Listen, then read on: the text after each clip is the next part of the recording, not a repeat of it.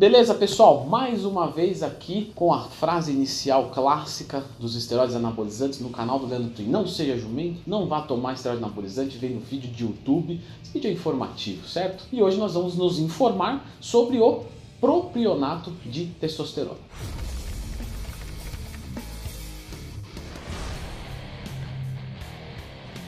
Pessoal, sempre lembrando que se você quiser ter-me como seu professor, basta você acessar leandrotwin.com.br, vou montar os seus treinos, vou calcular os seus macros, vou tirar todas as suas dúvidas. Muito obrigado pela confiança nesses quase 10 anos. Propionato de testosterona. Então a gente tem que começar entendendo o que é a testosterona. Né? A testosterona é um hormônio andrógeno, ou seja, com características masculinas, né? anabolizante, ou seja, é, promissor no aumento de massa muscular. O valor anabólico androgênico da testosterona é 1 para 1. A testosterona ela funciona aumentando a sua massa muscular através de promover um balanço de nitrogênio positivo, ou seja, ela aumenta a fixação de nitrogênio no nosso corpo e também trabalha positivamente na insulina como fator de crescimento 1, ou, como mais popularmente conhecida, IGF-1. Além disso, ela mostra também uma capacidade, isso qualquer esteroide anabolizante, de ser muito anticatabólica e até tem algumas especulações de que os esteroides anabolizantes, na verdade, aumentam muito mais sua massa muscular por serem anticatabólicos do que por serem anabólicos, né? Mas isso ainda é questionável no, nesse mundo dos estudos. Algumas pessoas indicam que o, as mudanças de éster né, entre propionato, cipionato, enantato não causam diferença estética, onde testosterona é testosterona, né? Respeito muito, inclusive uma delas eu sou absolutamente fã, né?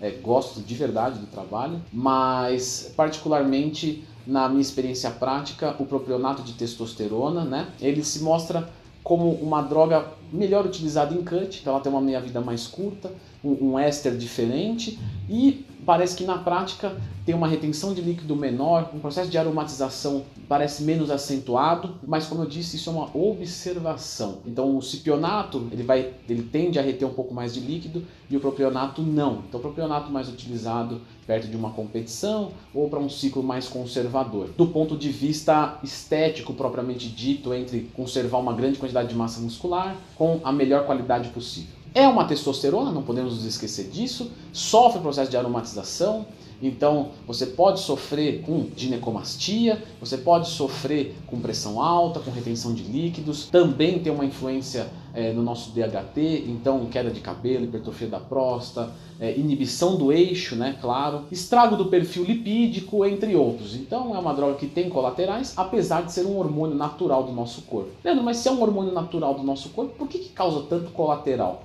Por conta da dose.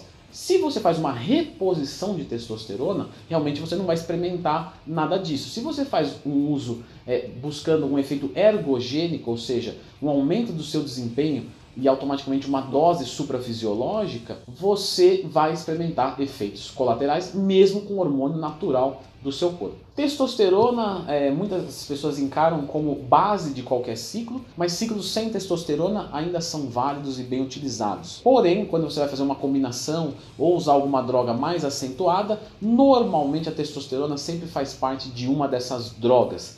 Tá? Por efeitos anabólicos muito favoráveis e também é, pelos seus efeitos nos homens principalmente, em segurar a libido, né? Porque você pega um outro hormônio, um outro esteroide anabolizante, e ele vai derrubar a sua texto natural, o que gera uma impotência, uma queda de libido, né? Um, uma diminuição do apetite sexual. E a testosterona, por sua vez, maqueia esse problema, né? Maqueia, resolve bem esse problema, porque é a própria testosterona. Então, seu corpo não está experimentando baixa de testosterona. Leandro, essa questão do éster, ela muda alguma coisa é, que não seja meia vida? Sim, tem uma diferença, certo? Cada éster tem um peso molecular, isso é muito importante, é um dado muito legal e que é pouco falado, né? Algumas pessoas falam assim, olha, eu tomei 500 miligramas de cipionato e aromatizei menos do que 500 miligramas de, de propionato, por exemplo. Por que será? Acho que meu corpo responde melhor. Não, não.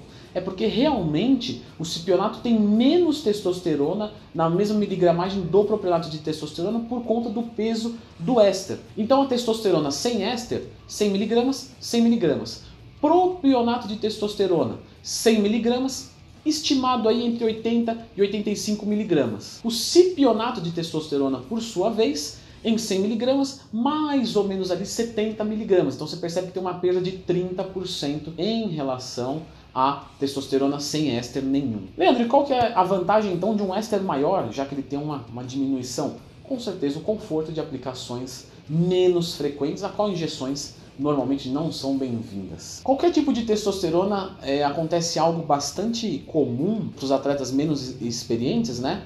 Ah, não preciso de TPC porque estou me sentindo muito bem, minha libido está ok. Só que eles não entenderam ainda que a libido deles está ok porque tem um hormônio exógeno, certo? Quando você tira o exógeno e você não tem o endógeno, você não tem testosterona nenhuma, você está no limbo, literalmente no crash hormonal. E aí nesse período a pessoa experimenta uma grande perda de massa muscular, libido, humor, né? Então não se engane. Qualquer tipo de esteroide anabolizante precisa de uma intervenção pós-ciclo. Dose normalmente utilizada, tá? Para as mulheres, testosterona contraindicado, porque o processo de virilização é bastante alto, ainda que atletas, principalmente da categoria de bodybuilding, utiliza bastante e você pode ver o resultado, né? Claro que o corpo delas não é só dependente da testosterona, existem outras drogas, existe também, claro, o treinamento, a dieta, isso é óbvio, não acho que eu preciso falar isso nos dias de hoje, mas reforço aqui, né? É, o shape dela é de acordo com as condutas, mas seria ilusão achar que chegaria ali só com as condutas. Então, mulher não utiliza muito porque viriliza. Quando utiliza, normalmente é 50 miligramas por semana, no máximo 100 miligramas por semana, mas novamente falando, não é muito indicado, não muito usável. Nos homens, a dosagem inicial parte de 250 miligramas para um efeito ergogênico, ou seja, suprafisiológico e automaticamente com colaterais, chegando aí até mais ou menos 500 miligramas por semana padrão. Atletas, né, pessoas que buscam algo muito maior, com experiência maior, com capacidade de receptores androgênicos mais elevados por conta de maior maturidade e volume muscular, podem chegar aí entre 750, 1 grama, né? A gente vê relatos de 1 grama e meio, né? Mas isso é um caso muito específico e muito mais perigoso, muito mais danoso à saúde com o controle de estradiol é, violento, porque senão você vai aromatizar. Enfim, é, é, uma dosagem que eu estou apenas comentando aqui. Jamais é, eu acho que uma pessoa deve tomar um grama e meio de texto por semana, para ser sincero. Né? E isso é para um fim realmente competitivo. Você não visa mais a saúde quando você está nesse estágio. Meia vida do propiolato de testosterona, certo? Menor do que do cipionato, então mais ou menos aí dois dias de meia-vida, o que permite aplicações dia sim, dia não, para um nível plasmático estável, sendo que algumas pessoas preferem até aplicações diárias para manter esse nível ainda melhor, ainda mais estável e ainda mais controlável de colaterais. Pessoas que sofrem com colaterais, principalmente de humor, vão se dar melhor utilizando mais frequente, certo? Com menos variação plasmática. Então a pessoa aplica dia sim, dia não, se sente bem, ah, estou me sentindo muito estressado, alguma coisa do tipo, às vezes vai para todos os dias e isso é, parece ser bastante influente na prática. Leandro, o ciclo só de testosterona é válido? Sim, é válido. Muitos endócrinos prescrevem só testosterona, tem bons resultados, não tem obrigatoriedade de combinar. Ah, Leandro, mas se eu combinar eu vou ter mais resultado e mais colateral também. Portanto, não tem almoço grátis na farmacocinética e sempre isso que eu tento mostrar para vocês, certo? Leandro, eu já utilizei o propionato de testosterona, então escreva aqui nos comentários e aproveite para deixar junto né, o seu relatinho, tudo, e o próximo esteroide anabolizante que eu deva fazer. Eu estou de olho, certo? O que vocês pedirem aqui é vocês que mandam, eu vou fazer, então me aguarde. Valeu e até a próxima.